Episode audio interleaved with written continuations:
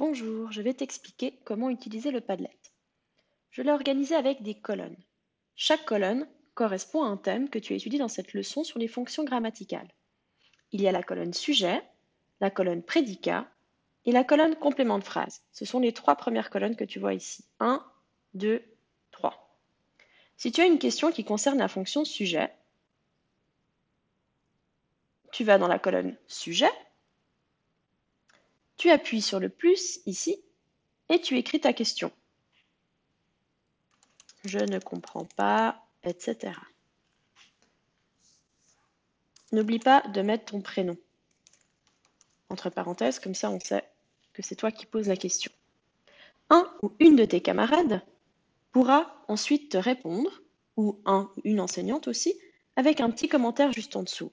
Donc quand tu écris ta question, tu appuies juste à côté de la boîte, comme ça, ça le valide. Et là, quelqu'un pourra écrire un commentaire. La même chose pour cette colonne sur le prédicat et la même chose sur la colonne sur le complément de phrase. La quatrième colonne, ensuite, est une colonne que j'ai appelée Je te défie, où tu pourras ajouter la phrase que tu veux et que tu feras analyser à tes camarades.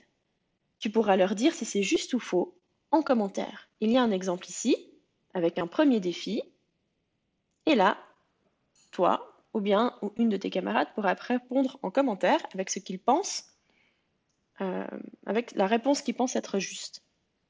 Si tu as tout à coup un problème avec un exercice et que personne ne te répond sur le LearnFlow, tu peux écrire ta question sur la dernière colonne qui s'appelle J'ai un problème avec un exercice.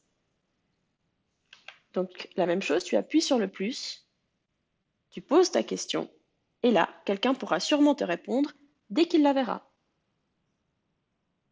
Le plus important aussi, en termes de règles pour que ça fonctionne bien avec toute la classe, n'oublie pas d'écrire ton prénom à la fin de ton message et ne supprime pas les commentaires ou les questions des autres. Bon travail